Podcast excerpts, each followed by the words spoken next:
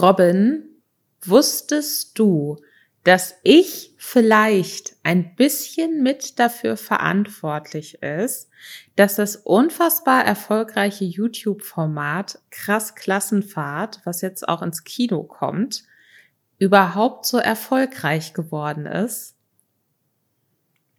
Was hast du gemacht? Hast du es äh, auf Twitter geteilt? Hast du mitgespielt? Was was war, wie hast du ihm geholfen zum Erfolg? Es ist, äh, ich, ich wusste es bisher auch nicht, aber ich hatte kürzlich äh, ein Interview mit Jonas Ems, der ja so mhm. jetzt auch in diesem krass Klassenfahrt-Kinofilm der Mitte kommender Woche Premiere feiert. Ja, der hat das ja erfunden, ne? Das ist ja seine, seine Firma. Genau, ähm, nicht alleine, aber er war damit beteiligt und er hat da ja auch mal mitgespielt. Und mit dem hatte ich wegen dem Kinofilm kürzlich ein Interview. Und ähm, ich hatte als krass Klassenfahrt, ich glaube 2018 gestartet ist auf YouTube und noch niemand, ähm, das hat Jonas auch bestätigt, niemand gedacht hat, dass es wirklich so ein großes Ding wird, hatte ich einen Weißartikel geschrieben, der so, ja, ich würde sagen, wohlwollend war. So von wegen das Beweis, dass nicht jede YouTube-Parodie auf was auch immer unlustig ist. Und da hatte ich ein paar positive Sachen drin auf jeden Fall gesagt in einem Text. Und er hat mir bei dem Interview erzählt, dass sie Ausschnitte aus meinem Artikel immer in so Pitch-Decks reingepackt haben, wenn sie dieses Format irgendwo gepitcht haben. Und vielleicht übertreibe ich jetzt meine Rolle komplett in dieser Erfolgsgeschichte krass Klassenfahrt. Was? Aber ich, ich würde, ich, ich möchte fast behaupten, ich habe krass Klassenfahrt ins Kino gebracht, Robin. Du, die haben einfach bei Join pitched, gepitcht und bei Netflix und bei Amazon Prime und die ganze Zeit stand da immer, Lisa Ludwig sagt auch, wir sind geil. Und dann haben die bei Join irgendwann gesagt, so ja, das, wenn die das sagt, dann kaufen wir das. Nein, also ich glaube nicht, dass mein Name dann Ich glaube, genauso war es, Lisa. Jetzt spiel dich nicht selber runter. Okay, na gut, Erfolg. ja, Aber genau weißt, so du, war's. weißt du, was ich da nicht verstehe? Warum wir bisher nur auf eine einzige Influencer-Party eingeladen wurden, wenn du ihn wortwörtlich reich gemacht hast. Also ich sag Warum mal so, hat er uns doch auf keine Party eingeladen? Robin, ich bin zur Premiere von diesem Film eingeladen und es gibt eine Aftershow-Party. Das heißt, ja, okay, ist auch du okay, sprichst du gerade ja nur über dich selbst, wenn du sagst, du wurdest von ihm noch nie irgendwohin eingeladen.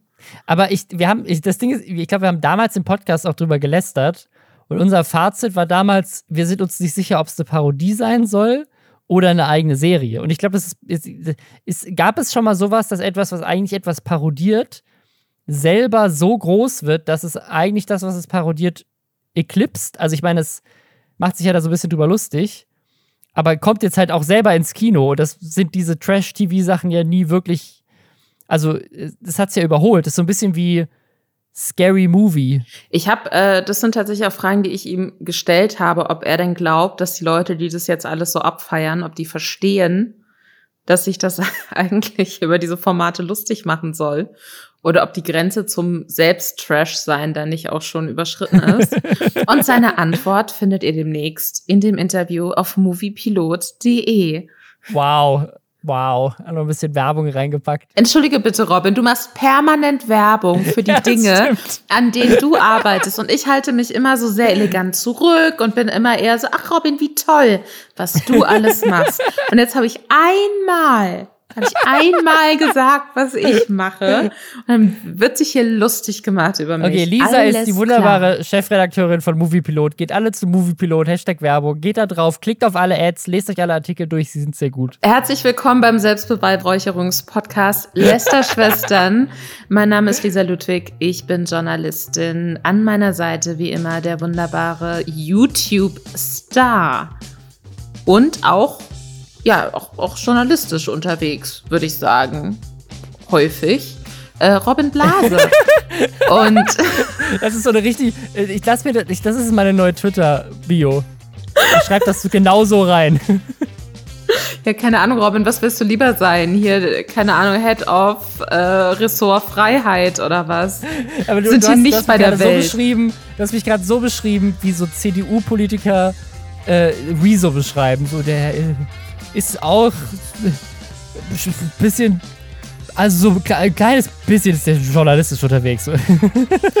Und falls ihr nicht wisst, was Lästerschwestern für ein Podcast ist, wir lästern hier jede Woche über mich, Lisa Ludwig. das ist fun. Nein, äh, wir sprechen jede Woche über die furchtbaren, wundervollen, lästernswerten Dinge, die im Internet und in der Influencer-Welt passiert sind. Wir gucken Twitch-Streams und YouTube-Videos, damit ihr es nicht tun müsst. Und auch diese Woche haben wir wieder ein Potpourri aus, ich möchte sagen, Albernheit mitgebracht, Robin. Worüber sprechen wir denn diese Woche? Wir reden über eine Influencerin, die sich Gesichtscreme ins Gesicht schmieren will und euch auch, damit ihr von euren Bildschirmen nicht mehr kaputt gemacht werdet. Außerdem hat Facebook seinen Namen geändert und wird jetzt zu Ready Player One. Jeremy Fragrance ist in Pakistan und das ist einfach mit eines der skurrilsten Sachen, die ich je in meinem Leben gesehen habe. Alice Weidel und Sarah Wagenknecht werden von TikTok geschippt. Es gibt Fanfiction auf TikTok, wie sich Alice Weidel und Sarah Wagenknecht ineinander verlieben. Es ist einfach, es ist so weird. Elon Musk hat auf Twitter versucht, Welthunger zu beenden. Ein Typ hat auf Twitter aus Versehen seine NFTs verloren. Und das war ein bisschen seltsam. Und Netflix hat einen Film rausgebracht, der komplett von Bots geschrieben wurde. Das und mehr jetzt nach Hashtag Werbung. Und zwar für HelloFresh. Da gibt es 60 Euro Rabatt mit dem Code Schwester21. Und falls ihr aus was für einem Grund auch immer noch nicht mitbekommen habt, was HelloFresh ist, die schicken dir jede Woche eine Kochbox und die kannst du dir vorher zusammenstellen mit den Sachen, die du lecker findest und spannend findest oder ausprobieren möchtest. Und dann kriegst du alles, was du dafür brauchst. Also vom Rezept, also der Anleitung plus halt allen frischen Zutaten, die man dafür braucht, in genau der richtigen Menge, die man braucht. Das auch echt dafür sorgt, dass man keine Essensreste mehr hat und so man nichts wegschmeißt. Das finde ich auch einfach super. Aber ich bin hier gerade dabei, meine Box zusammenzustellen, einfach um euch mal so einen Überblick zu geben, was für leckere Sachen es da einfach gibt. Also ich habe hier jetzt zum Beispiel Spicy Sticky Tofu, Mango-Gurkensalat mit Ofen Süßkartoffel, dann hier noch so ein scharfer Piri-Piri Halloumi-Wrap und gebackene Laugenkäseknödel mit cremigen Porree-Rahmen. Also auch die Variationen und so. Und es, es, gibt auch einfach so viele. Es fällt mir auch echt schwer, mich zu entscheiden, weil es gibt inzwischen bei HelloFresh so viele Gerichte. Es gibt die für einen Thermomix, es gibt die in vegan, es gibt auch so Blitzgerichte für die Mikrowelle, wenn man das möchte. Also wirklich die Auswahl ist so riesig. Äh, aber abseits davon, dass das ein bisschen schwierig ist, finde ich manchmal sich zu entscheiden, weil so viele Sachen so gut aussehen nimmt es extrem viel Stress raus, dass ich einfach weiß, ich habe alles, was ich brauche, ich muss nicht noch einkaufen gehen und ich muss mir auch keine Gedanken drüber machen, was ich jetzt koche, wie ich das koche und so weiter. Ich habe das Rezept, ich kann ihm einfach folgen. Das nimmt, also ich, ich bin einfach so jemand, ich vergesse auch einfach manchmal zu essen, manchmal fällt mir so um 16 Uhr ein, shit, ich habe noch nichts zum Mittag gegessen. Und dann einfach wissen zu können, hey, ich kann jetzt einfach schnell was Geiles kochen. Das äh, macht mir einfach eine Menge Spaß und das finde ich super und rettet mir ehrlich gesagt manchmal ein bisschen den Tag. Und ja, wenn ihr Bock drauf habt, dann probiert es doch einfach mal aus. Unter dem Link in den Show Notes nutzt den Code Schwester21 für insgesamt 60 Euro Rabatt auf die ersten vier Boxen. Wie genau das funktioniert, das findet ihr unten. Hast du so, hast du so einen Blaulichtfilter in deinem PC, Lisa? Äh, nein. Aber ich habe kürzlich mein Telefon auf äh, Dunkelmodus umgestellt, in der Hoffnung, dadurch weniger zu erblinden. Also es gibt ja Forschung, die sagt, dass irgendwie so blaues Licht, wenn du dir abends irgendwie blaues Licht am Bildschirm oder so hast, dass du dann schlechter einschlafen kannst. Und deswegen gibt es so diese Filter, die dann manchmal halt abends das Bild ein bisschen orangener machen und so. Aber also das, das, das ist erforscht, ne? Und es gibt auch Leute, die angeblich behaupten, dass es auch nicht so gut für die Augen ist. Und es gibt so Brillen, das hatte mir meine Optikerin empfohlen, ähm, dass man das machen könnte, aber es ist halt noch so, so sie war sich, glaube ich, selber nicht so sicher, ob das so 100% wissenschaftlich belegt ist, aber es gibt inzwischen so Brillengläser, die auch so blaues Licht rausfiltern, schon direkt in der Brille, weil das angeblich besser sein soll für die Augen. Auf jeden Fall, was, wo wir uns sehr sicher sind, Lisa, ist, dass blaues Licht völlig ungefährlich ist für die Haut. Also ich habe noch nie gehört, dass mein Bildschirmlicht schlecht sein soll für meine Haut. Ich habe auch noch nie irgendwo bewusst Produkte gesehen, die sich auf diesen sehr spezifischen Hautschädigungsbereich beziehen. Deswegen war mir nicht klar, dass es ein Markt ist, der existiert. Es war mir, war mir auch nicht klar, aber wenn es einen Markt gibt, dann natürlich Hardcore-Gamer, die den ganzen Tag nur vom PC sitzen, unten im Keller. Ähm, das ist übrigens auch der Grund, habe ich jetzt gelernt, warum Hacker immer Sturmhauben aufhaben. Ach so, okay. Damit die, damit die Haut nicht von dem, von dem grellen Licht geschädigt wird. also ich halte das für relativ Bullshit. Das, das Licht von meinem Bildschirm, ich habe mich da jetzt nicht durch irgendwelche Studien durchgelesen, aber weißt du, wer sich durch die Studien gelesen hat? Ja gut, erzähl mir bitte erst, was falsch verstanden hat, weil danach habe ich wichtige Insights dazu, denn ich habe mich mittlerweile okay. belesen. Du hast Studien gelesen dazu? Äh, ich habe eine Studie dazu gelesen. Ja, ah, krass. Äh, und okay. zwar von äh, Bayersdorf. Das, das, ich dachte, du warst Witz, aber du hast wirklich eine Studie dazu gelesen. ja, krass, okay. Dann hast du viel mehr bitte, als ich. Entschuldige bitte, dass ich mich, äh, dass ich mich Dass du dich als Journalistin dazu. vorbereitet hast und ich als jemand, der so äh, manchmal, also vielleicht ein bisschen manchmal journalistisch arbeitet, das halt nicht getan habe, so wie sich das gehört. Ähm, das ist die Arbeitsteilung in diesem Podcast. Dann lass mich erst über die Influencerin lästern, bevor du uns mit wissenschaftlichen Facts fütterst. Eine Person, die sich die Studien auch nicht so gut durchgelesen hat wie ich, ist Valkyrie. Valkyrie ist eine der größten Streamerinnen überhaupt, war tatsächlich erst auf Twitch und jetzt auf YouTube und ist, ist glaube ich, sogar die größte Gaming-Streamerin überhaupt und inzwischen auch Mitbesitzerin von 100 Thieves. Und 100 Thieves ist so neben dem Face-Clan das Nummer 1 E-Sport-Ding der Welt. Die haben so richtig ein Style-Bewusstsein, so eine coole E-Sport-Marke und die gehört ihr mit, da hat sie Anteile dran. Also auch eine coole Businessfrau so. Und die ist schon 29, ist eine erwachsene Frau, die ihr eigenes Business hat, aber hat jetzt noch ein neues Business gegründet. Das kam nicht so gut an, nämlich eine Skincare-Reihe für Gamer und Gamerinnen, Reflect die soll deine Haut vor dem schlimmen blauen Licht des Monitors und des Smartphones schützen. Und sie sagt selber, dass sie da zwei Jahre dran gearbeitet hätte. Und das kam nicht so gut an in der Community, weil es nicht so richtig bewiesen wurde, auch von dieser Firma selber nicht, dass das schädlich sein soll. Und dann haben auch andere Streamer und sogar Freunde und Freundinnen von ihr angefangen, sie dafür zu kritisieren im Internet und zu sagen so, ey, das ist echt nicht so geil, so, das ist halt so Snake Oil, ne? Also so, das ist so, so Quacksalberzeug so ein bisschen, ne? Du, äh, du so homöopathischer Bullshit, so was du da verkaufst.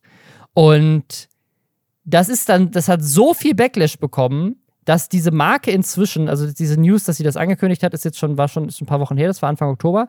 Aber die News ist jetzt, diese Marke gibt es nicht mehr. Also die haben, die, die haben, der Shitstorm war so groß, dass sie die Marke direkt wieder eingestampft haben. Und das war wohl auch so eine Sache, also sie hat das so angekündigt, als wäre das so mit ihre Marke, an der sie gearbeitet hat, aber in Wirklichkeit waren das wohl andere Leute, die sie halt einfach überzeugt haben, dafür so Werbung zu machen für Anteile und ist halt verarscht worden von denen so ein bisschen. So stellt sie es jetzt zumindest dar und meinte jetzt auch, dass sie jetzt irgendwie in, in Therapie gehen muss, weil sie das so fertig macht, dass sie da irgendwie Leute irgendwie angeblich gescammt hat und dafür einen Shitstorm bekommen hat. Und so ist gerade irgendwie so eine äh, super seltsame Situation. Aber ich frage mich halt so, wie kann das sein? Also, wie kann das sein? Also, jetzt mal generell, selbst wenn die fundierte Studien hätten. Ich finde das schon sehr seltsam, sich da nicht irgendwie anderweitig mal vorher zu informieren. Und das, die, die ist, also 100 Thieves ist halt auch so ein bisschen das Management. Also ihr gehört selber die Firma, deren Job es ist, Influencer dazu zu beraten, dass sie keine Scheiße verkaufen. Ja, also ich muss sagen, ich, ich finde das Thema gerade ein bisschen übertrieben. So in der Heftigkeit auch, weil wir reden hier auch immer noch von einer Branche, in der bei sich je, bei jeder sich bietenden Gelegenheit irgendwelche Zucker, Koffeingetränke in die Kameras gehalten werden. Ja gut, oder irgendwelche Gaming-Booster. Ja, irgendwelche. es würde das irgendeine Art von positiven Effekt auf die mentale Leistungsfähigkeit haben, was halt kompletter Bullshit ist. Absolut, also das, da, da bin ich voll bei dir. Sie ist nicht die Einzige, die Bullshit verkauft, auf jeden Fall. So, deswegen finde ich das jetzt grundlegend schon mal irgendwie übertrieben. Ja, aber ich glaube, was bei ihr halt das Ding ist, sie war halt so eine der Guten. Was natürlich grundlegend bei so Hautpflegeprodukten immer mitspielt, ist, dass einem da immer so ein bisschen Scheiße erzählt wird. Ne? Da gibt es dann irgendetwas, was so ein bisschen helfen kann oder irgendwas, was vielleicht so ein bisschen Einfluss haben kann darauf, wie Haut altert oder wie sich Haut verhält. Und dann wird das halt sehr hochgeblasen und dann ist es der Unique Selling Point. Die Sache ist, dass äh, künstliches blaues Licht nicht den unfassbaren Alterungsprozess auslöst. Es ist de facto laut Bayersdorf, die in diesem Kosmetikbereich unterwegs sind und auch viel im Bereich Sonnenschutz irgendwie machen. Ne, ist jetzt natürlich auch eine Marke, kann man jetzt auch irgendwie kritisch sehen, aber die sagen eben ganz klar, wenn man eine Woche ununterbrochen vor einem beleuchteten Monitor sitzen würde, 30 Zentimeter nur vom Monitor entfernt, dann hätte das denselben Hautalterungseffekt wie an einem sonnigen Tag in Hamburg mittags eine Minute draußen zu sein. So. Das heißt, direkte okay. Sonneneinstrahlung mit natürlichem blauen Licht ist unfassbar viel schädlicher für die Haut. Das bedeutet aber nicht, dass künstliches blaues Licht nicht auch irgendwas macht, aber halt nicht im Ansatz. Okay, aber es, aber es ist halt so ganz, minimal. Ganz genau. Aber deswegen sage ich so, es ist so, Hautpflege ist immer irgendwie gut, Lichtschutz ist immer irgendwie gut. Wurde das da komplett aufgeblasen und was äh, und, und von Schäden erzählt, die so jetzt durch künstliches blaues Licht nicht in der Form äh, ja, hervorgerufen werden. Absolut. Aber das ist halt dann immer das klassische Bullshit-Marketing. Also was ich wirklich nicht verstehe an diesem Punkt, ist diese komplett überzogene Shitstorm-Reaktion, als wäre sie jetzt so die erste, die, die sich hinsetzt und sagt so, hey, das ist total krass und das ist total gut und da stehe ich mit meinem Namen für obwohl das halt vor allem ganz viel ähm, Marketing-Bullshit ist. Also da gibt's andere Streamer-Personen auch, die ich da schwieriger finde. Aber das, das Ding ist, ich glaube, die ist mit dem Produkt einfach ein bisschen zu früh. In Zukunft werden wir alle den ganzen Tag nur in Virtual Reality verbringen. Und da ist der Bildschirm ja wirklich sehr nah an unseren Augen dran. Und vielleicht strahlt das dann auch so ein bisschen auf die Haut ab, denn in Zukunft leben wir ja alle im Metaverse. Ich glaube, wenn wir alle im Metaverse leben und uns sowieso nie wieder in echt sehen, dann ist es auch egal, wie alt unsere Haut aussieht, oder? Denn mein Avatar wird immer ganz knackig und jung bleiben. Oder aussehen wie Helen Mirren. Das ist auch eine Option für mich. Aber das, das finde ich, das ist auch eine gute Frage. Zerstört Facebook irgendwann komplette Beauty-Industrie und Schminke und Kleidung-Industrie ist alles nur noch digital. Deswegen gehen die da schon alle hin. In Zukunft hast du halt einfach keine Kleidung mehr, sondern nur noch NFTs von Kleidung und sitzt komplett nackt mit super schlaffer alter Haut in deinem Headset auf der Couch. So will es Mark Zuckerberg mit seiner neuen Firma Meta, die eigentlich Facebook ist. Sie heißt nur jetzt Meta. Das ist, äh, das ist der krasse Tech-Twist des Jahres Facebook nennt sich um in Meta, genauso wie Google sich mal umbenannt hat in Alphabet, also der Mutterkonzern zumindest, dem Instagram und WhatsApp ja auch noch gehört. Der heißt jetzt Meta, weil sie das Metaverse erschaffen wollen. Und hast du dieses Video gesehen, wo sie erzählen, was für neue Spiele für, das, für die Oculus Quest 2 rauskommen? Ähm, nee, weil ich mir keine Videos mit Mark Zuckerberg angucken kann. Ich finde den so gruselig. Ich habe immer das Gefühl, das ist so ein Killer-Roboter. Aber dieses Video ist noch gruseliger, weil die Person, die ihm das vorstellt, das ist, das ist so ein Gespräch zwischen ihm und einer Mitarbeiterin von ihm, die quasi ihm erklärt, so als so, so Fake-Gespräch, welche neue Spiele jetzt auf diese rauskommen. Und das ist einfach, das ist wirklich so, als hätte irgendwie so eine AI zwei Leute animiert und Text für die geschrieben. Da kommen wir gleich nachher nochmal drauf. Mit diesem Film, den Netflix genauso hat machen lassen. Das ist das. Das ist, das wirkt nicht wie, als wären das zwei echte Menschen. Das wirkt vor allem nicht so wie ein Video von einem Konzern, der Milliarden schwer ist und ein richtig gutes Budget hat für keine Ahnung, so eine PR-Agentur, die sich das vorher mal anguckt und sagt so, Leute, was ist, das können wir doch so nicht senden. Das, das ist ja völlig scheiße. Also es ist einfach richtig skurril. Guckt euch das mal an. Ich weiß ja nicht, wie es heißt. Ich habe es nur auf Twitter gesehen, aber es ist ein unglaublich lustiges Video. Ich verlinke es unten in den Show Notes, wo Mark Zuckerberg, äh, also einfach beide, die ist einfach, es ist so skurril. Naja, auf jeden Fall will Mark Zuckerberg in Zukunft, dass wir im Metaverse leben. Und ich finde, das Metaverse ist generell so eine Sache, das hört man in letzter Zeit ja immer mehr Epic Games möchte das mit Fortnite ja auch so ein bisschen machen. Roblox ist an der Börse und ist unendlich viel Geld wert. Ähm, möchte auch das Metaverse sein. Und Microsoft Teams möchte jetzt auch Metaverse werden. Also ich glaube halt, äh, Mark Zuckerberg ist auf diese Metaverse-Idee gekommen, weil das der einzige Raum ist, in dem er, so wie er aussieht, als realer Mensch durchgeht. ähm, damit schäme ich nicht sein Aussehen, damit schäme ich seine sehr roboterhafte, creepy, ich habe all eure Daten ja. und, und verdiene damit sehr viel Geld und stürze Demokratien ähm, Ausstrahlung. In einer Welt, wo alle digital sind, wirkt Mark Zuckerberg wie eine normale Person.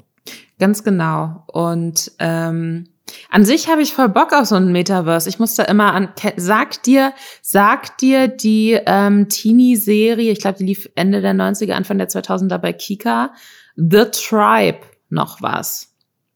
Nee. Das war so eine dystopische Serie, wo quasi so ein Virus sich verbreitet hat. Alle Erwachsenen sind gestorben und nur Kinder und Jugendliche haben so überlebt. Und da gab es in einer der späteren Staffeln die oh Gott, wie hieß denn, gab es eben verschiedene Tribes irgendwie, so hießen die, ähm, verschiedene Gruppierungen. Und da gab es eine Gruppierung, wo ich immer vergesse, wie die hieß, irgendwie die Technos oder sowas. Und ähm, da gab es eben, eben einen Typen, deren Anführer Ram. Und ähm, der saß, glaube ich, im Rollstuhl und hat sich dann so eine Virtual Reality gebaut, in der er einfach rumgelaufen ist und mit anderen Personen interagiert hat. Und das habe ich so als Kind gesehen und fand es mega geil. Und dachte ich mir so, also er war halt der Böse, aber ich dachte mir so, also ich, ich verstehe den Ansatz. so, das war so der, weiß ich nicht, coolere Teenie Mark Zuckerberg vielleicht. Ähm, und, und seitdem finde ich halt irgendwie so die Idee von so einer äh, virtuellen Realität, in der man auch irgendwie so ein bisschen sein kann, was man will und Dinge tun kann, die über die Möglichkeiten des eigenen Körpers hinausgehen. Super spannend. Ich habe auch das Gefühl, dass das sehr lange so eine der größten Hoffnungen und Zukunftsvisionen der Gaming-Branche war, dass so Virtual Reality, das wird das Ding. Wir brauchen nur noch die richtige Technik dafür. Ich glaube, mittlerweile ist äh, die Gaming-Branche davon wieder so ein bisschen abgewichen, weil sie gemerkt haben, so, ah, okay, aber dann wird Leuten irgendwie schlecht, wenn das Gehirn mit dem, wie sich der Körper gerade eigentlich bewegen müsste, wenn das nicht, wenn das nicht übereinstimmt und irgendwie hat auch niemand so richtig Bock, ähm, so unentspannt ähm, in Virtual Reality Dingen ein Soldat zu sein oder was auch immer. So Call of Duty macht halt mehr Bock von der Couch aus. Aber ähm, so diese Idee von so einer virtuellen Welt, das ist ja schon irgendwie geil, finde ich.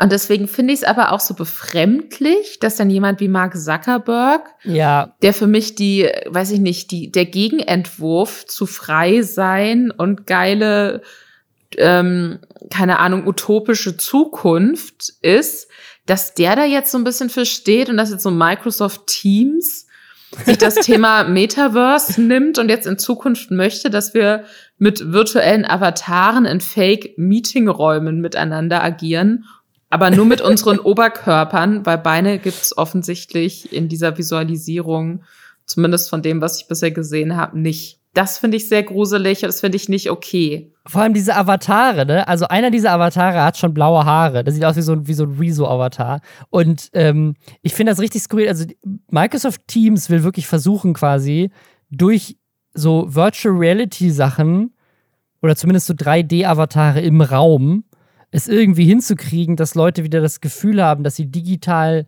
an echten Meetings teilnehmen können. Und wenn du, du kannst dir halt so ein 3D-Avatar bauen. Ich stell mir das einfach jetzt schon so vor, wie du einfach in so einem Meeting bist. Kennst du dieses, kennst du dieses Video von I'm, I'm Not a Cat? Von diesem Anwalt, der ja. irgendwie aus Versehen so einen Katzenfilter in Zoom drauf gehauen hat? Natürlich. Und jetzt stell dir das mal so in so einem 3D-Ding vor. Da kommt einfach einer rein und hat halt einfach seinen Sexspot-Avatar für Microsoft Teams vergessen auszumachen, mit dem er sonst bei Second Life immer irgendwie wilde Swinger-Partys feiert und hat er aus Versehen das in seinem in seinem Microsoft Teams Meeting noch an. Kommt einfach so ins Meeting rein äh, und so, ach sorry, ich muss noch kurz den Avatar wechseln. Raus aus Strapse und wieder rein in den Anzug. Microsoft Teams ist mein persönlicher Feind und jede Sekunde, die ich in diesem Programm verbringe, macht mich sehr, sehr unglücklich. Auf, es ist das Schlimmste von allen.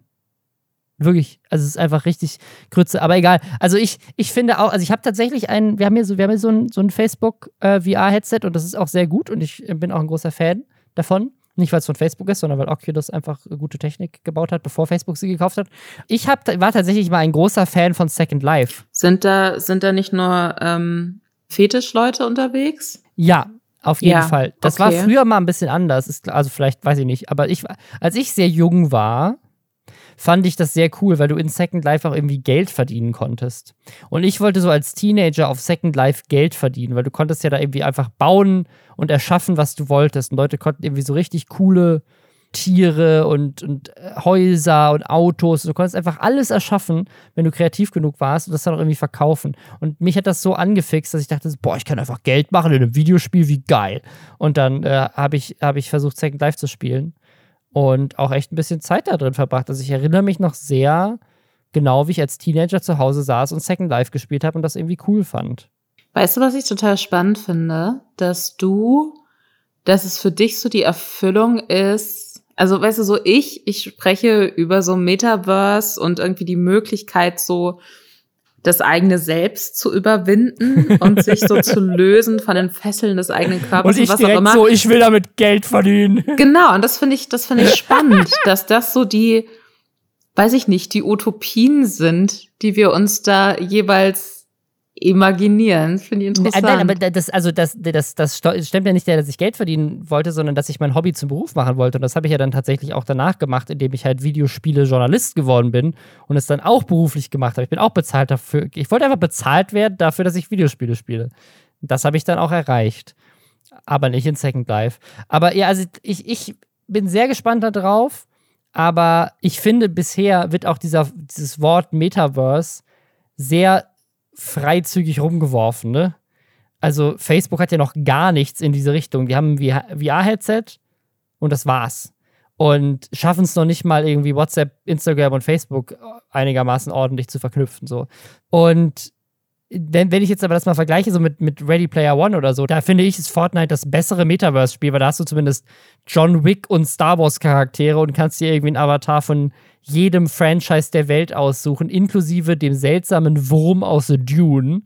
Und äh, kannst da Konzerte von Travis Scott angucken, während du äh, mit, zusammen mit Darth Vader und äh, John Wick auf einer Wiese chillst. So. Also mein ultimativer Story-Twist für diese ganze Metaverse-Facebook-Sache wäre diese äh, Mark Zuckerberg-Interviewsituation, die allen so ein bisschen unmenschlich und komisch vorkam, hat schon im Metaverse stattgefunden und wir haben es einfach nicht gemerkt. Vielleicht ist das alles nur eine Simulation von Mark Zuckerberg. Ganz genau. Aber so fühle ich mich auch manchmal, wenn ich zum Beispiel dann auf TikTok unterwegs bin und da ist dann plötzlich ein Ausschnitt von Jeremy Fragrance, wie er in einem pakistanischen Fernsehsender einarmige Liegestützen macht und alle ihn loben und klatschen und ihn geil finden, weil er einarmige Liegestützen machen kann. Was echt passiert, gerade in diesem Moment scheint Jeremy Fragrance in Pakistan zu sein und ist aus irgendeinem Grund ein riesiger Star in Pakistan. Also der ist da eingeladen worden, das fängt irgendwie an, seine, seine, seine, seine, ist das nicht, Stories, seine Videos auf TikTok, fangen halt an, dass er irgendwie da am Flughafen in Pakistan an, ankommt und mit einer Polizeieskorte in einem schusssicheren Auto abgeholt wird von irgendeinem so reichen Typ. Ich glaube, ich habe das mal, ich habe das gegoogelt. Die Firma scheint irgendwie so ein pakistanischer Autohersteller zu sein oder sowas. Und mit denen fährt er dann zu einem pakistanischen Fernsehsender und macht da einarmige Liegestütze und alle finden ihn geil.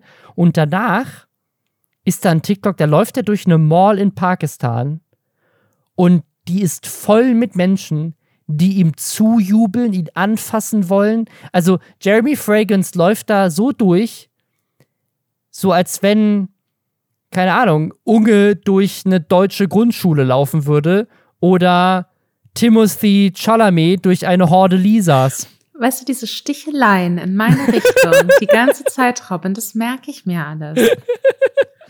ähm, ja, zu dieser Jeremy Fragrance, wo er da so durch diese Mall läuft. Ich habe da nochmal so genau hingeguckt und ich muss sagen, ich bin mir nicht ganz sicher, ob die Leute wirklich unbedingt ihn anfassen wollen und ihn anschauen, ob die nicht jemanden vor ihm anstarren, um ehrlich Ach, zu sein. meinst du, da ist noch ein anderer Typ dabei, der viel bekannter ist und der hat Jeremy Fragrance eingeladen. Alle wollen zu dem und Jeremy Fragrance läuft so hinterher und ist so Teil der Entourage. Ich, ich, ich könnte es mir vorstellen, weil ich habe jetzt nicht das Gefühl, und ich habe mir das TikTok mehrfach angeguckt, dass die Leute unbedingt so zu ihm hindrängen, sondern er ist ja auch nur Teil eben von so mehreren Leuten.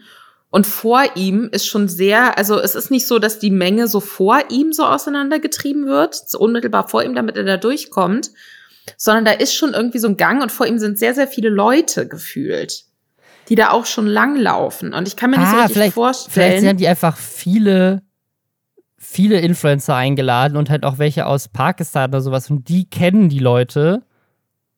Und er ist nur einer, aber, aber da sind auch Leute, die auf jeden Fall die Kamera auf ihn richten, finde ich. Und da ist auch einer, der ihn so an der Schulter angrapscht und einer, der ihm so ein, so ein Fistbank gibt und so. Ja, aber wenn du Leute- mal so auf, auf die, das Groß der Leute so guckst, wo die hingucken, dann weiß ich nicht, ob das unbedingt Jeremy Fragrance ist. Ja, du hast recht, auf der Rolltreppe sind auch so andere Leute, die auch inf andere Influencer sein könnten. Ja, vielleicht ist es, vielleicht ist ja auch einfach nur Teil von irgendeinem so Ding. Aber also ich, ich, ich, fa- ich habe es einfach gesehen und dachte so, what the fuck ist Jeremy, äh, wissen wir jetzt, wo Jeremy Fragrance zwei- 3,2 Millionen TikTok-Follower herkommen? Der ist einfach der King in Pakistan. Und das wäre so lustig.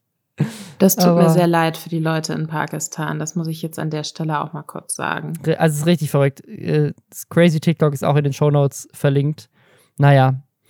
Das ist nicht das Verrückteste, was ich auf TikTok gesehen habe diese Woche. Ich habe auch Fanfiction gesehen von Alice Weidel und Sarah Wagenknecht. Aber bevor wir dazu kommen, machen wir noch einmal Hashtag Werbung. Und zwar für Squarespace, das iPhone der Website-Baukästen. Und um im Theme dieses Podcasts zu bleiben und mal kurz ein bisschen zu lästern, Kennt ihr das? Wenn, wenn ihr so auf so eine Website geht, keine Ahnung, ich hatte das neulich bei einem Arzt und die Website ist so richtig hässlich. Für mich ist das direkt so ein Instant, so ein Turn-off, weil ich denke so, warum? Ist dir das nicht wichtig? Das ist irgendwie so ein Ersteindruck und es ist halt heutzutage echt überhaupt nicht mehr sch- schwer. So. Und ich sage das jetzt gerade nicht, nur weil Squarespace das sponsert, sondern weil es halt wirklich echt nicht schwer ist. Also du kannst heutzutage mit Squarespace so einfach eine Website bauen. Du musst nicht coden können, nix. Die haben so Drag-and-Drop-Tools. Da kannst du einfach Dinge einfügen, die du dir vorstellst und es sieht halt einfach geil aus, weil das Besondere an Squarespace, die haben einfach preisgekrönte Designs. Es ist wunderschön, es ist so leicht. Aber man hat dann eben nicht nur eine moderne und schöne Website, sondern man kann auch einen Online-Shop einbauen für E-Commerce jeder Art oder man kann einen Blog führen, wenn man das möchte. Man hat Marketing-Tools und Analytics, mit denen man die Website richtig zum Wachsen bringen kann und man kann sogar seine Domain über die beantragen, wenn man das möchte. Squarespace ist wirklich so eine All-in-One-Plattform, um eine erfolgreiche Online-Präsenz aufzubauen. Besonders, wirklich besonders für Leute, bei denen es richtig wichtig ist, dass Webseiten gut aussehen. Weißt du, Künstler, Künstlerinnen, Fotografen, Fotografinnen, Designer, Designerin, das sind die Leute, die auf Squarespace schwören. Ist halt wichtig, wie eine Website aussieht, ehrlich gesagt, in 2021. Und wenn ihr das auch entdecken wollt, dann geht auf squarespace.de/slash Schwestern, um eine kostenlose Probephase zu starten. Und wenn du dann bereit bist, loszulegen, dann kannst du mit dem Rabattcode Schwestern 10% Rabatt bekommen auf deine erste Website oder Domain. Und alle Links dazu sind natürlich auch nochmal in den Show Notes. Fanfictions verfolgen mich schon ziemlich lange. Die von euch, die mich schon länger kennen, also länger als es diesen Podcast auch schon gibt, wir haben bei Loot für die Welt, ein Event, was übrigens jetzt in nächstes Wochenende ist das wieder, ähm, unser jährlicher Livestreaming-Marathon, wo wir Geld sammeln für gute Zwecke. Ähm, als wir den das erste Mal gemacht haben, hatte, glaube ich, irgendjemand aus der Community die Idee, uns eine Fanfiction über uns zu schicken. Und wir haben diese Fanfiction dann irgendwie nachts um zwei, wir haben irgendwie 36 Stunden lang durchgestreamt ohne Pause. Nachts um zwei völlig ohne Schlaf haben wir die vorgelesen und es war eines der lustigsten und verstörendsten Dinge, die ich je in meinem Leben gemacht habe, ist diese Fanfiction zu lesen, weil das war einfach so komplett homoerotisch, wie wir als so hier die Space Fox, The Floyd, ich, also mit unglaublich vielen Details und sehr genauen Beschreibungen von Geschlechtsteilen und was weiß ich. Ähm, und einfach ultra weird. Und wir haben die halt in kompletter Länge gelesen und waren alle sehr verstört. Und seitdem finde ich Fanfictions so ein bisschen, also gerade so diese gibt es auch ein Wort für. Was ist das Wort für so erotische Fanfictions? Also die meisten Fanfictions haben ja irgendeine Art von erotischem. Ich, ich glaube, Slash kann das sein. Das ist so eine, das, ich glaube, Slash, ja genau, Slash ist das, ist das Wort dafür oder die Beschreibung. Jetzt habe ich aber auf TikTok, da ist ein Video mit 400.000 Views, wo jemand quasi das gleiche so in TikTok-Form macht und irgendwie so Alice Weidel und Sarah Wagenknecht shippt. Und dieser TikTok-Account heißt auch Weidelknecht. Und da sind so, da sind so Bilder. da sind so Bilder, also so, so gezeichnete, so von Hand gezeichnet. Eine Frau, die offensichtlich Alice Weidel sein soll, mit so einer AfD-Nazi-Armbinde und sie hat so ihre Beine umschlungen um Sarah Wagenknecht, die so halb ausgezogen ist und so, so, so der, so die, die Kleid ist so vom Körper gerissen und man sieht so ihren, ihren BH und Alice Weidel grapscht ihr gerade an die Brust. Und das hat jemand gezeichnet. Da hat jemand wahrscheinlich mehrere Stunden Zeit investiert, das zu zeichnen. Und es ist, das ist so ein ganzes Ding anscheinend. Und Lisa, du weißt darüber sehr viel mehr als ich. Ja, du bist, du bist super late to the party, Robin, so ganz ehrlich. also äh, politische Fanfictions, auch so Bundestags-Fanfictions, äh, gibt es tatsächlich schon seit Jahren. Generell sind Fanfictions ja immer was, wo Leute sich, ähm, für, für alle, die das nicht kennen, wo ähm, Personen sich entweder fiktive oder reale Persönlichkeiten so aneignen und sie wie Charaktere in ihren eigenen Geschichten verwenden. Also es gibt Fanfictions zum Beispiel, die spielen irgendwie mit Boybands, dass dann da Liebesgeschichten erzählt werden zwischen den Boyband-Mitgliedern. Ähm, One Direction war so eine, glaube ich, der Boybands, wo das richtig durch die Decke gegangen ist. Es gibt Leute, die schreiben ähm, ihre eigenen Geschichten im Harry Potter Universum. Da gibt's diese unfassbar ikonische Internet-Mythos Fanfiction My Immortal. Da gibt's auch einen eigenen Podcast, glaube ich, drüber. Müsst ihr mal googeln. Unfassbar gut äh, und albern auch, aber auch irgendwie extrem unterhaltsam. Und natürlich gibt es auch Fanfictions mit äh, Politikern und Politikerinnen. Also Fanfictions sind im Endeffekt eine Art, sich etwas anzueignen und selbst für sich umzuschreiben. Und das kann natürlich verschiedene Gründe haben. Das ist gerade für jüngere Menschen oft auch ein Weg zu ihrer eigenen, ja, sexuellen Wünsche und Fantasien so ein bisschen aufzuschreiben und auszuleben. Das kann was sehr Empowerndes auch haben. Ich glaube tatsächlich, wenn man unwissentlich oder gegen den eigenen Willen Teil von so einer Fanfiction wird, dann kann das auf jeden Fall weird sein. Aber grundlegend finde ich so das Thema Fanfictions eigentlich total spannend und auch finde ich zu Unrecht oft verlacht. Ich habe letztes Jahr noch, beziehungsweise bis April dieses Jahres noch, ähm, so ein Funkzeit Online ähm, gemacht mit als Redakteurin. Represent hat sich so mit Bundestagspolitik beschäftigt. Und im Rahmen dessen habe ich für einen Beitrag auch ein bisschen so politische Fanfictions recherchiert. Und äh, interessanterweise haben ganz, ganz viele Fanfictions in dem Bereich so Paarungen aus ganz gegensätzlichen Parteien.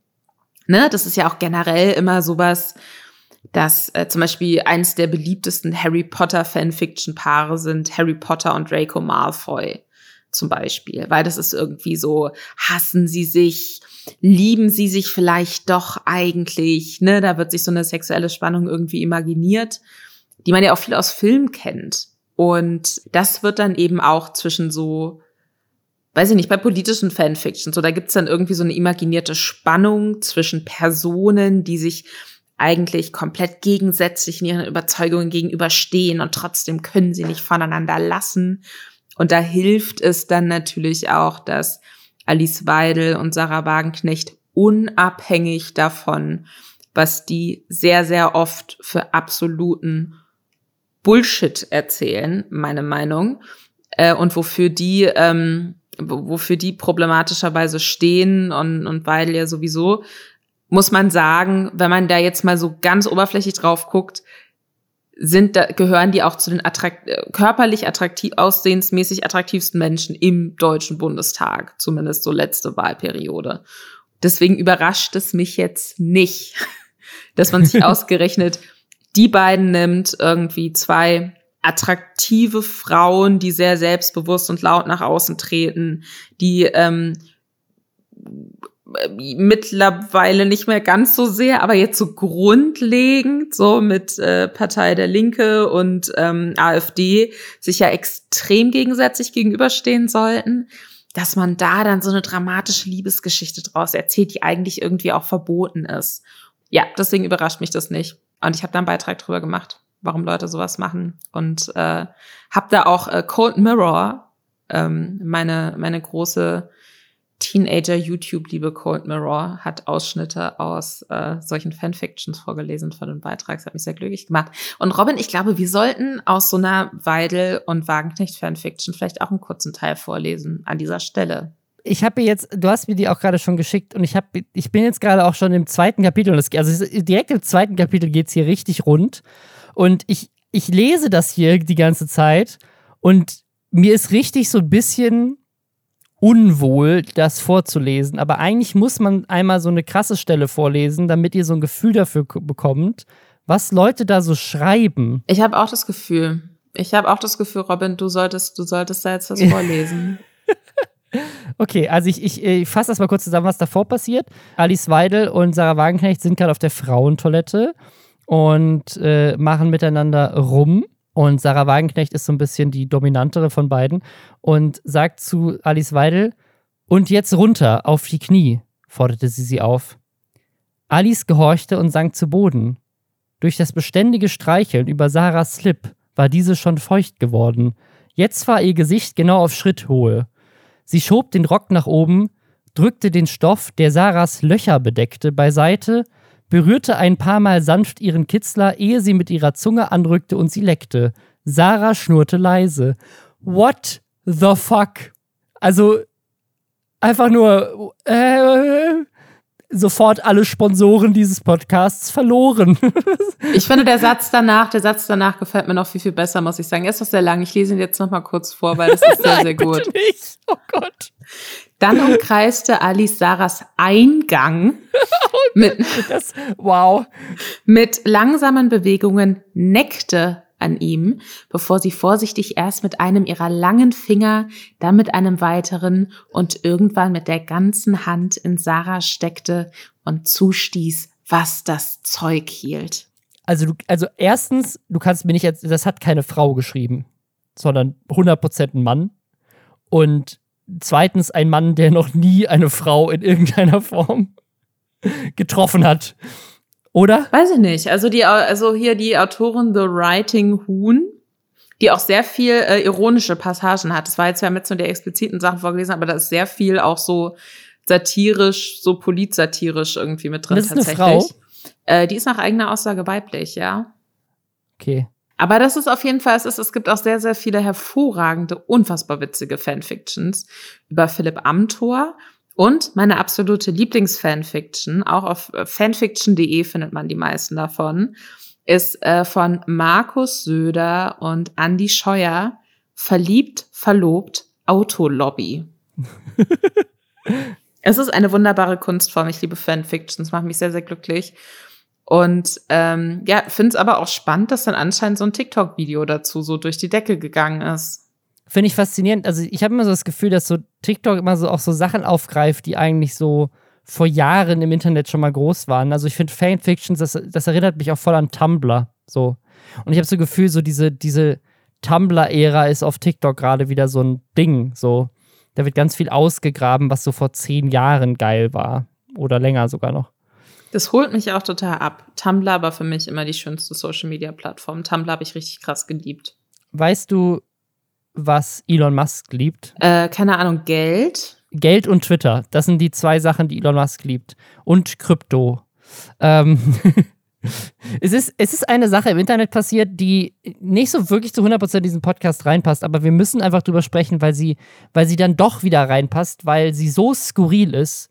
Und zwar ist diese Woche versucht worden, über Twitter Welthunger zu beenden. Und das ist nicht, das ist nicht mal übertrieben. Das ist wirklich so passiert. Das ist kein Gag.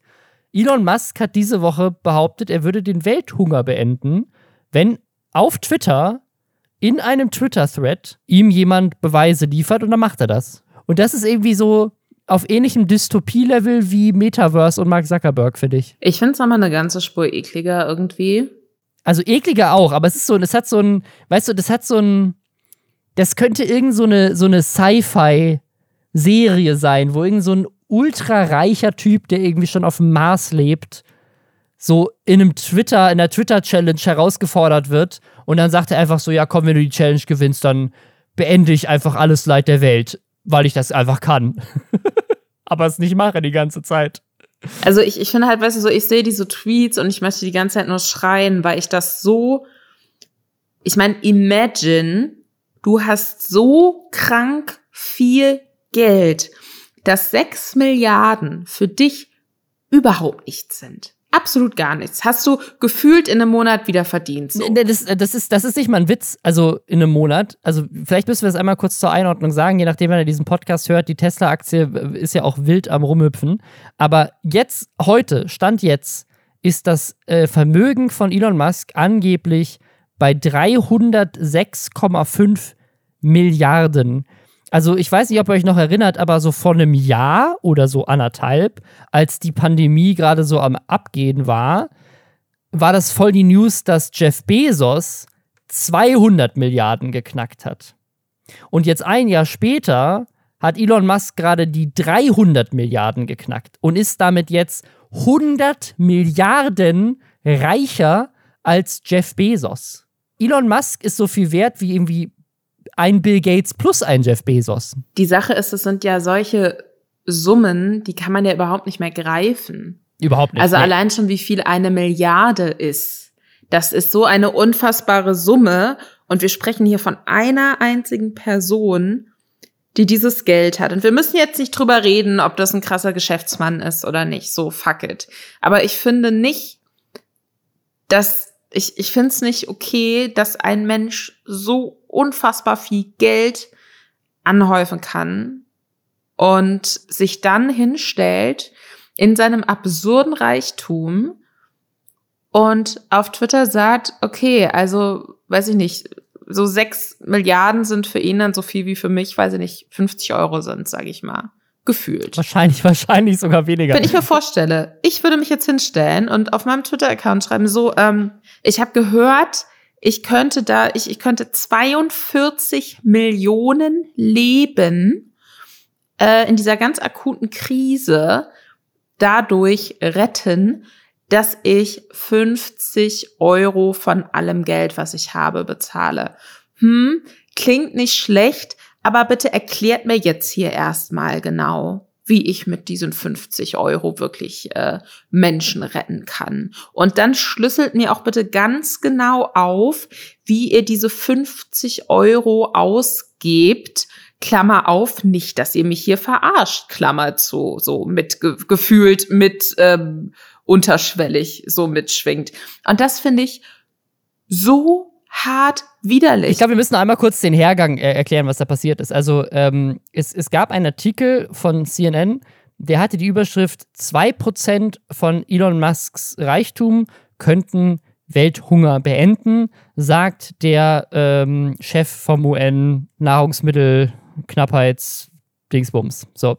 Und daraufhin hat Elon Musk auf so einen Tweet, wo dieser Artikel geteilt wurde, getweetet, wenn die beweisen können, in diesem Twitter-Thread, dass 6 Milliarden Dollar den Welthunger beenden würden, werde ich diese, diese Anzahl an Tesla-Aktien verkaufen und es machen. Aber ihr, ihr müsst das offenlegen mit äh, Accounting, dass jeder sehen kann, wie das Geld ausgegeben wird. Und daraufhin hat er dieser Chef, das Problem ist nämlich, dass dieser CNN-Artikel diesen Chef von dieser UN-Organisation tatsächlich falsch zitiert hat.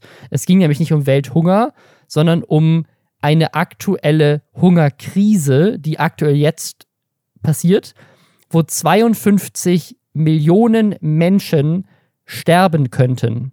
Und dann hat dieser, hat dieser Chef geantwortet, wir haben nie gesagt, 6 Milliarden würden Welthunger beenden. Es geht um eine einmalige Spende, die jetzt 42 Millionen Leben retten könnten.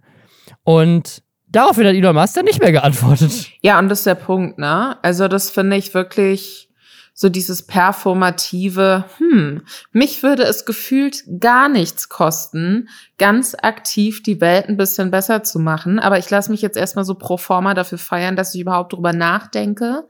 Und dann mache ich ganz konkret gar nichts. Das finde ich so abstoßend ekelhaft, dass ich eigentlich nie wieder Twitter öffnen möchte, wenn ich das sehe. So, ich meine, was ist das für eine Welt? Was ist das für eine Welt, wo Leute auf Twitter Menschen, die für Organisationen arbeiten, die ganz aktiv Leben retten wollen, auf Twitter Multimilliardäre anbetteln müssen, ähm, ob sie nicht mal drüber nachdenken könnten, was sie mit ihrem Geld machen und dann geghostet werden. So ekelhaft. Vor allem, weißt du was? Ich habe gerade, gerade den den Forbes Realtime Wealth Tracker geöffnet und laut dem hat Elon Musk jetzt heute schon 320 Milliarden Dollar.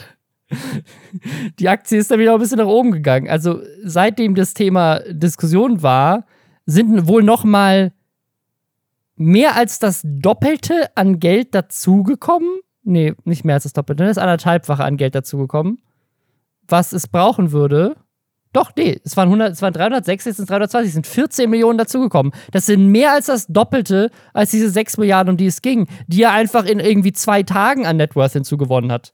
Also es ist natürlich immer ein bisschen schwierig, weil das so, das sind ja unrealized gains. Also er müsste ja diese Aktien tatsächlich verkaufen. Und wenn man 6 Milliarden an Aktien auf einmal verkauft, dann würde der Preis natürlich auch wieder ein bisschen fallen und er wäre weniger wert. Aber er könnte sich das auf jeden Fall erlauben. Es ist einfach, aber sozusagen, es ist, also ich finde, es ist eine Sache, als Multi, Multi, Multimilliardär nicht Geld zu spenden. Aber es ist eine andere Sache, auf Twitter damit zu prahlen, dass man es nicht macht. Richtiges Opfer, der Typ. Und ich finde, das ist eine super Überleitung zu einem Werbespot, den ich gerne kurz machen würde für eine Organisation und eine Aktion, die ich sehr wichtig finde. Deswegen jetzt nochmal ausnahmsweise Hashtag Werbung für was sehr Wichtiges. Und zwar heute mal für was ganz anderes, nämlich für Hashtag Ich will fair und deren Initiative für fairen Handel.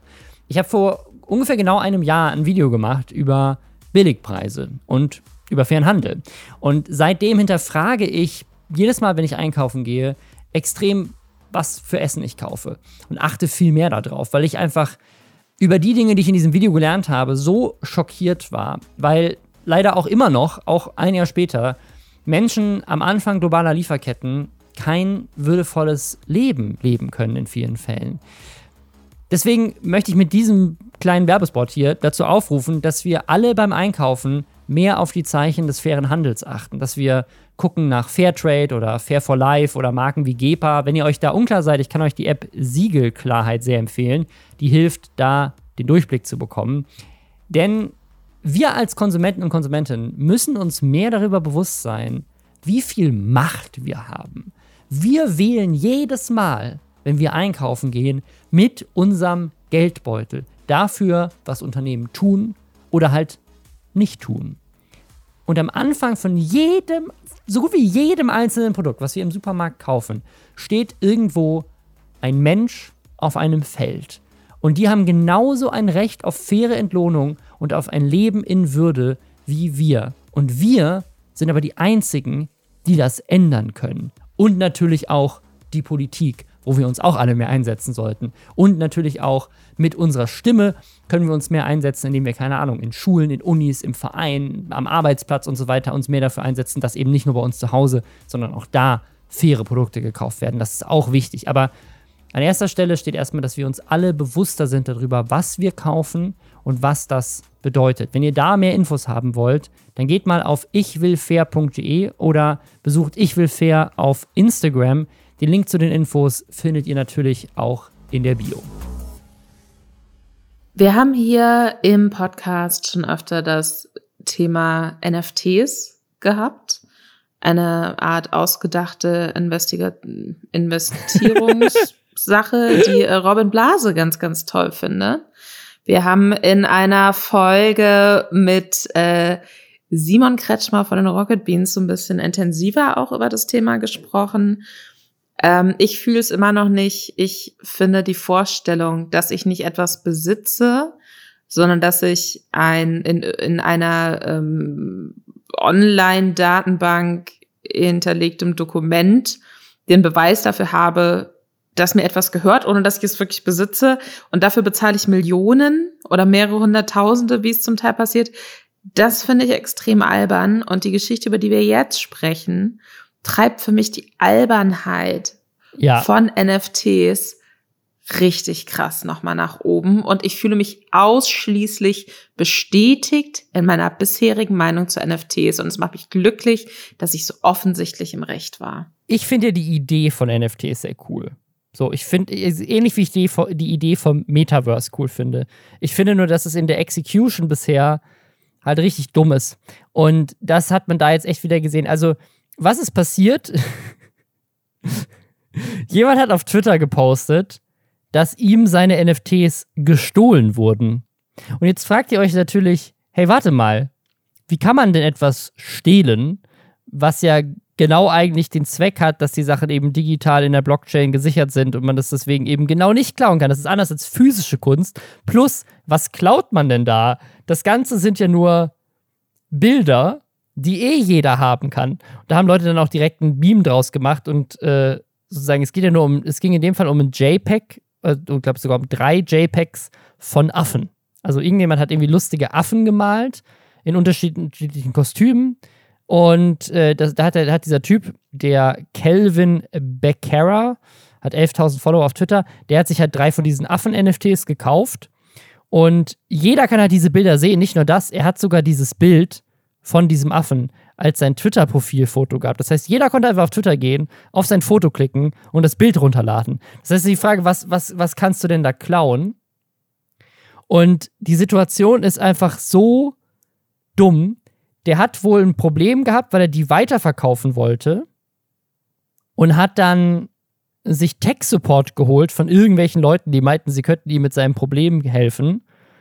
Und dann hat er irgendwie über Discord oder sowas halt seinen Bildschirm geteilt, damit die ihm helfen können, hat sich dann eingeloggt in diese NFT-Plattform, beziehungsweise in Metamask, also ist so eine, so eine Wallet. Und dann haben die ihm die halt geglaubt, weil die halt einfach seine Login-Daten hatten und haben sich eingeloggt und sich selber die Rechte an diesen NFTs übertragen. Was ich jetzt einfach witzig finde, ist, ist, dass er auf Twitter so einen kompletten Meltdown deswegen ja, hat. Weil alle sich über drüber lustig gemacht haben. Ja, und, und aber auch so von sich aus behauptet, Ihm wurde das geklaut, die gehören aber eigentlich immer noch ihm, weil er hat ja die JPEGs oder so. Genau. Wo dann ja, sehr ja, viele. Leute zu Recht darauf sagen, aber geht es bei NFTs nicht darum, das ist, dass das es nicht also das um die Werke an sich geht, sondern darum, dass man behaupten kann, dass man die Rechte, also dass einem diese Werke gehören.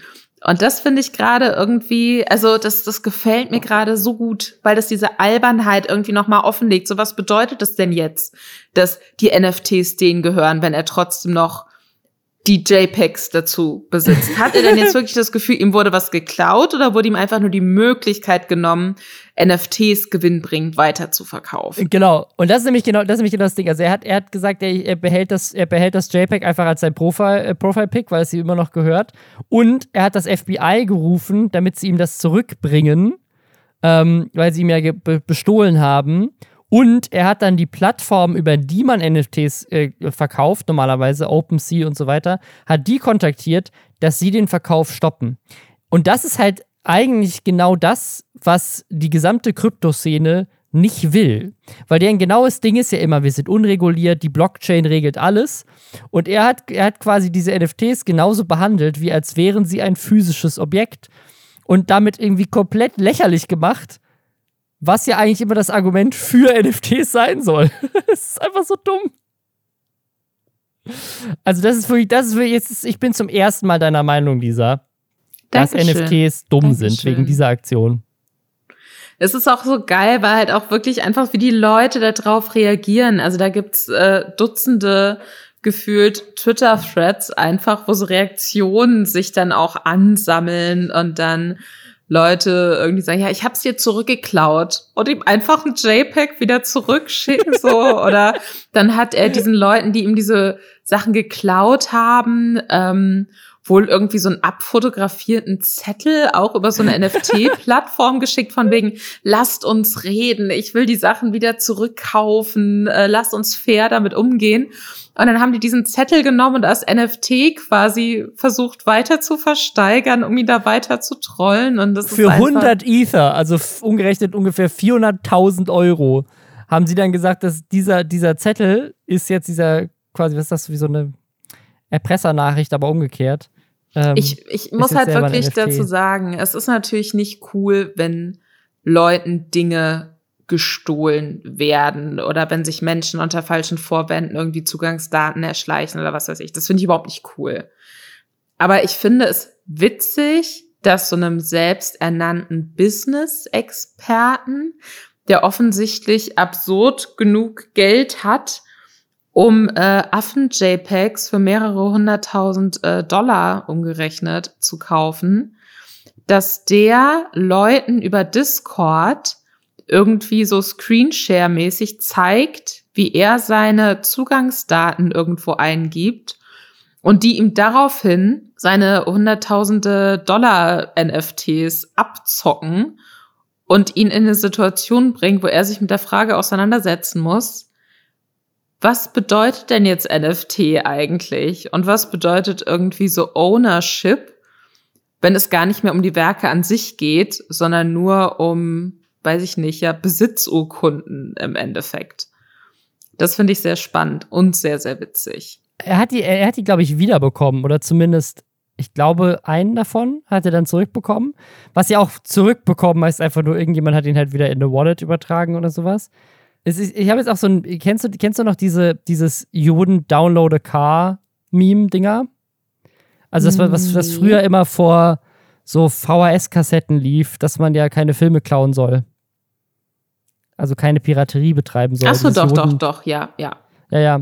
Und das, da haben jetzt Leute auch schon so ein Meme draus gemacht, you wouldn't screenshot an NFT.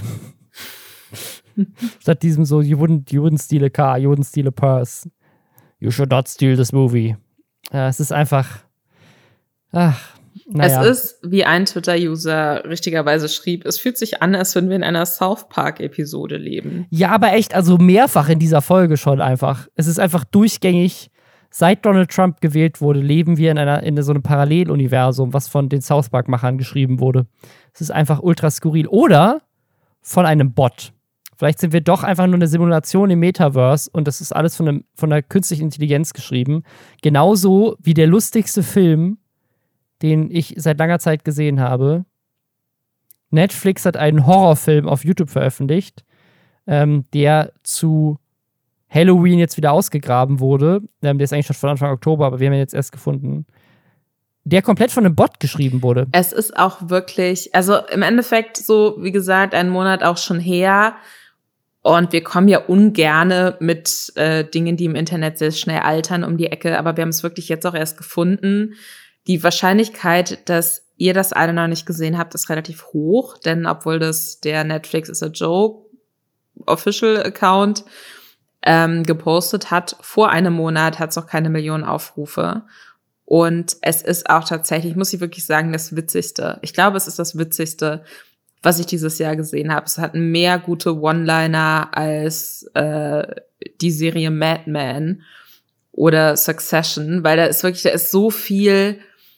Also es ist irgendwie, ich, ich glaube nicht, dass das zu 100 Prozent so von einem ähm, Bot ausgespuckt wurde. Ich glaube, da wurden schon inhaltliche Entscheidungen auch getroffen, wie man was anordnet und was man gegebenenfalls weglässt, damit es irgendwie in sich kohärent ist und Sinn macht. Aber das sind quasi so fünf Minuten, ähm, für die so mehrere bekannte Horrorskripte äh, quasi verwurstet wurden. Und ähm, man startet quasi mit äh, einer Frau namens Jennifer, die in so einer Saw-artigen Situation, Fallensituation sich befindet und dann äh, kommt eben so ein äh, komischer Typ mit so einer Teufelsmaske rein und dann startet schon damit, dass dann halt irgendwie der, der, ähm, Text ist A puppet with a mask made in hell or Texas. Also das hat wirklich so immer so absurde Sachen. Man weiß ein Satz fängt an und du weißt nie, wie er endet. Dann tauchen noch Wale auf. Ein ähm, ein Mitarbeiter von dieser Jennifer, der dann da auch noch geopfert wird. Dann äh, gibt's noch einen betrunkenen ähm, Detektiv irgendwie, der dann daneben schießt und, und dann irgendwie sagt so, oh no, my aim is alcohol. So, es ist, es ist, ah, man muss es echt gucken. Man kann so, ich wollte jetzt eigentlich so meine Lieblingssätze so vortragen, aber ich merke, dass es, wenn man es einfach nur so sagt, nicht funktioniert. Man muss es gucken, ja.